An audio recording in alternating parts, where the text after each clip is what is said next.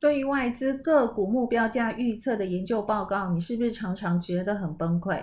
投资的世界其实就是一场巨大的心理战争。大家好，我是版主，欢迎收听八月十六号到八月二十号的版主投资周报。上个礼拜，如果投资台股做多的朋友，心里肯定不好受，因为受到种种乱流的影响，一个礼拜的时间跌破季线，跌破一万七千点，跌幅高达三个 percent。主要的因素来自于第一个，投资人对于未来当冲交易税减免的优惠是不是会被延长有不同的想法。第二个，全世界的投资人都很关注，在八月二十六号全球央行年会之后，美国会不会顺势推出了缩减购债计划的内容。第三，长荣目标价被外资调降了。但非常有趣的是，在我录音之前，我看到了亚系外资的投资报告，它却调升了长荣的目标价到一百八十五块。所以，短线上台股的支撑点，我们要留意的是在半年线点位是在一万六千九百四十九点九一点。同样的时间，虽然美美股表现的状况是还不错的。跟传产、跟价值有关系的道琼工业指数跟标准普尔五百种指数都同步创了历史的高点。上个礼拜的版主周报我也有提醒，因为非农就业人口表现得还不错，所以成长型类股、科技类股可能都会有承压。确实，在上个礼拜，纳斯达克指数小幅度的下跌零点零八个 percent。跟台股比较有相关的费城半导体指数却下跌了二点二五个 percent。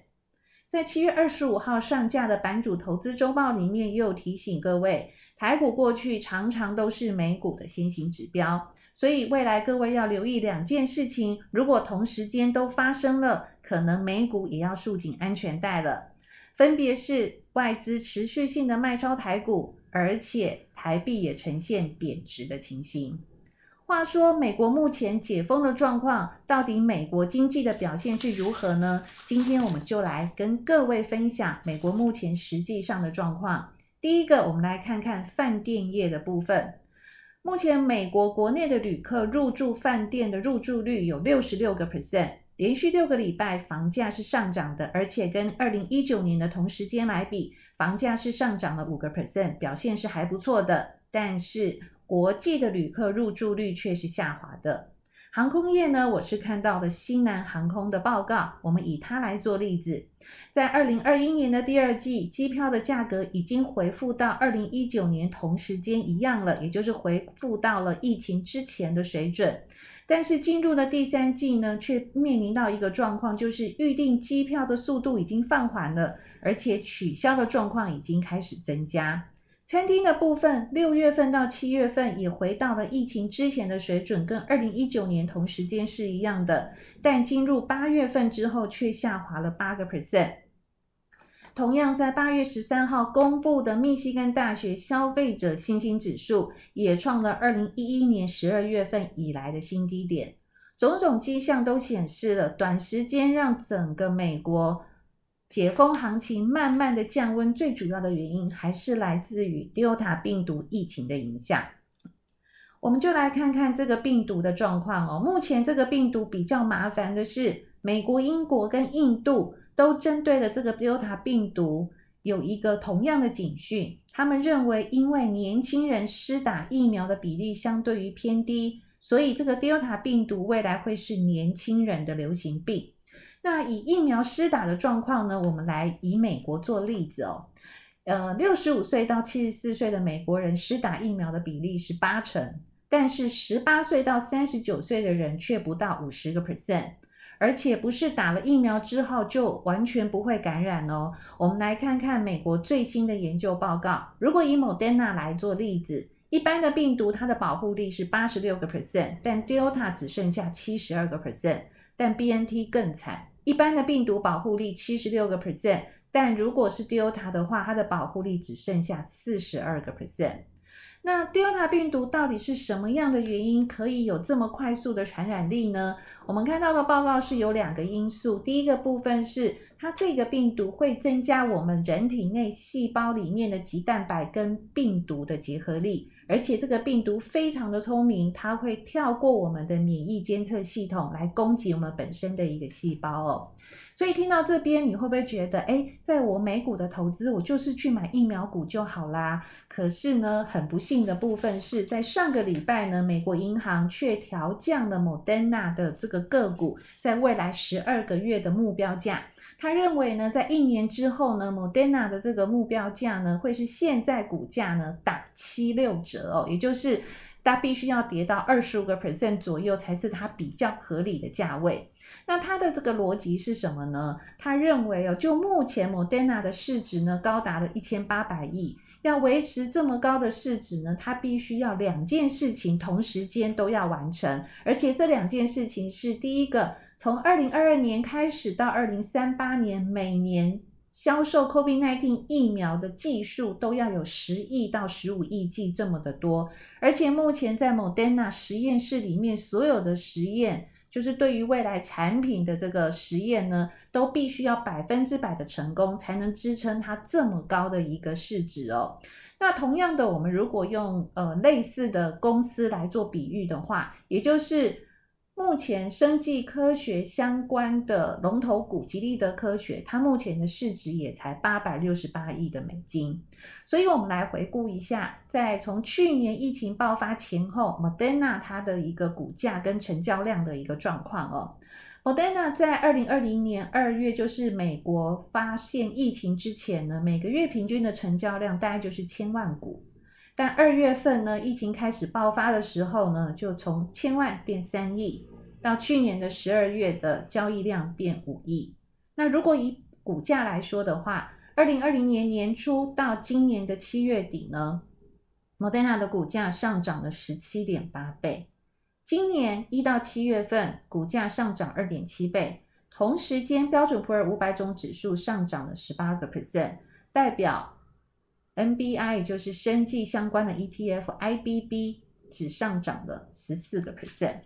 所以呢，目前美股呢确实也跟台股有点类似的状况，就是在看好的股票上面，它的股价出确实也出现了乱流哦，所以呢，在未来呢，美股确实有相当多的不确定性因素，包含了疫苗股被调降。包含了 Delta 病毒的肆虐，也包含了美国什么时候要开始缩减购债计划。而且呢，另外一个我们更要注意的部分是，虽然美国在第二季财报的状况非常非常的亮眼，但是未来是不是有同样的能力支撑这么高高的股价？那这些本益比的部分、评价面的部分，是不是类似台股都必须要修正？这个都是我们在未来。九月份或者是在第四季，我们必须要着重来观察的重点。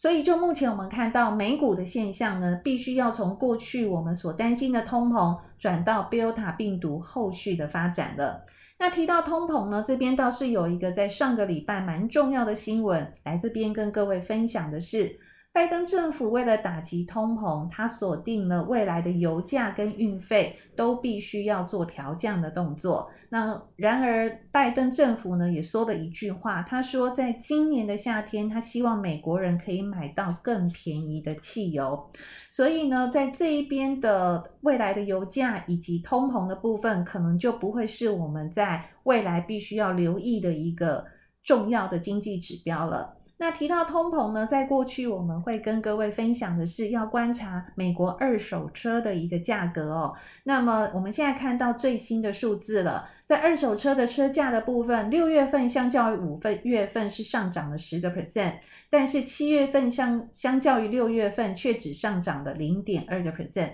所以通膨的压力确实就如同联准会所说的，它可能是暂时性的，有慢慢趋缓的状况了。好，那目前呢，手上的美股部位呢，我会这么建议，就是必须要有遇到乱流的作战计划。那我的策略很简单，就是两句话。第一个，多头的指数、多头的个股，我们看支撑，如果支撑点破了，就停损或者是停利。第二个，如果是空头的指数或者是空头的个股，我们看反压，站上的反压，我就呈现加码的情况。在一个月前呢，我手上美股的部位的现金大概有三十到五十个 percent。就目前我手上美股的现金部位拉高到至少要有五十个 percent 了。所以呢，在目前呢，整个几个主要指数的一个技术面呢，有一些提醒的一个数字，也提供给各位做未来投资上面的一个留意哦。有多头格局的部分是标准普尔五百种指数跟 Nasdaq 指数。那标普五百指数呢，目前日 K 跟周 K 它的成交量能相对是比较偏弱的。但是其他的部分均线的排列或是均线的扣底，目前是没有什么太大的问题。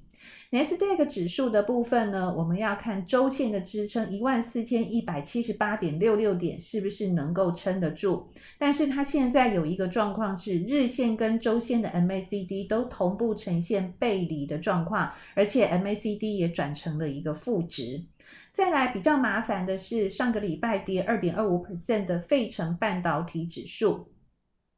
它目前的颈线位置点是在三三零五点八九，也就是它的支撑点哦。那这个数字呢，也是上个礼拜五八月十三号的收盘价，其实是不可以跌破的。然而月线的支撑呢，在下一个支撑是在月线的部分是在三千两百一十八点三七点。呃，另外它在一些经呃。技术指标的部分，周线的 MACD 跟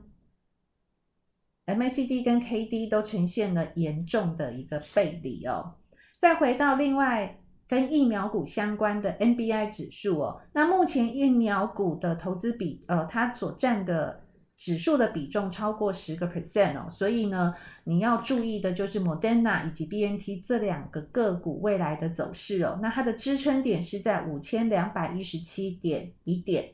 那么我们来看一下 AMX 的金虫指数，目前是在打底的状况，连续四天都在二四八点三二，并没有跌破。在这个时间点呢，短线上还是要先观察一下美元指数的走势。如果确实在八月二十六号提出缩减购债计划的话，我们认为美元会转弱，金价或者是黄金相关的个股可能还是会有一些承压的情况。另外提到了 M X 的能源，那这边就要留意拜登会会如何的出手来打压相关的油价哦。那目前呢 M X 的技术线型来看，它是在大三角收敛的尾端哦，那方向即将出来，但是就形态的角度来看，它往下修正的几率相对性是比较高的。季线的扣底呢，它也开始扣底了一个高档，所以在未来会有明显下弯的情况。我们把焦点拉回到亚洲的中国沪深三百的指数，那目前它的整体的形态已经从四千九百二十五点三到五千三百四十九点四三的大型箱型的整理区往下移了，所以如果它没有办法再站回去这个大型箱型整理的下缘，就是四千九百二十五点三的话，它又会是另外一个大头部的一个成型。那另外呢，整体跟 Nasdaq 有相关的几个个股的一个线型的形态，我也在这边快速的跟各位来做一下分享。苹果电脑的第一部分呢，已经第三次要试图站上一百五十块，如果没有站上的话，这边可能有一点点做头的危机。但是在未来，它会呃公布新的产品，比方说 iPhone 十三，那这也要看它这个 iPhone 十三到底有没有突破性的进展，对于未来的这个销售的。这个售价或者是它的营收会不会有相对的一个贡献哦？那比较好的部分会是在微软。微软呢，在八月十三号呢，它是收两百九十二点九哦，那它是收在上升趋势线的一个上缘。如果可以站稳二九二点九这个价位的话，它又会是跳到另外一个上升的一个趋势了。那目前呢，微软的股价在最近一个月都是在两百八十二点五到二九二点九这边小型的一个整理哦。那么目前呢，要观察的部分，如果有拉回的话，希望不要回补到二八一点五二到二八三点四二这个向上扣底的一个。呃不是向上扣底之前的一个跳空缺口，如果这边都能够守得很好的话，我想微软的部分还是持续性上扬的一个格局哦。那么 Amazon 呢，多头的格局已经破了，FB 的部分呢，目前是在上升趋势线的下缘哦，支撑的价位是在三百五十五点二。Google 的部分也就是阿发贝，目前呢它是横盘中哦，那上升趋势线的下缘，也就是它的支撑点是在。二六六八点三七。那 Tesla 的部分呢，是目前在呃尖牙股以及电动车相关的几个重要的个股里面，目前看来是比较有上攻机会的。所以呢，就几个主要的一个个股跟指数呢，都有慢慢偏弱的一个状况。所以呢，美股这一边可能各位真的要留意了。下个礼拜有两个相当重要的一个。事件观察，第一个是在八月十七号费德的主席会发表谈话，越接近杰森后，就是全球央行年会，他的谈话就越重要，越会受到大家的关注。再来，八月十八号，美国的联准会会公布六月份的会议记录，这些呢，都在在的显示了，在未来呢，我们对于美股的部分。到底应该要怎么来做操作？我们的操作策略都必须要先定定出来，以防止未来不定时的乱流影响到我们本身的投资收益。以上是我本周的报告，谢谢你的收听，我们下周再会喽，拜拜。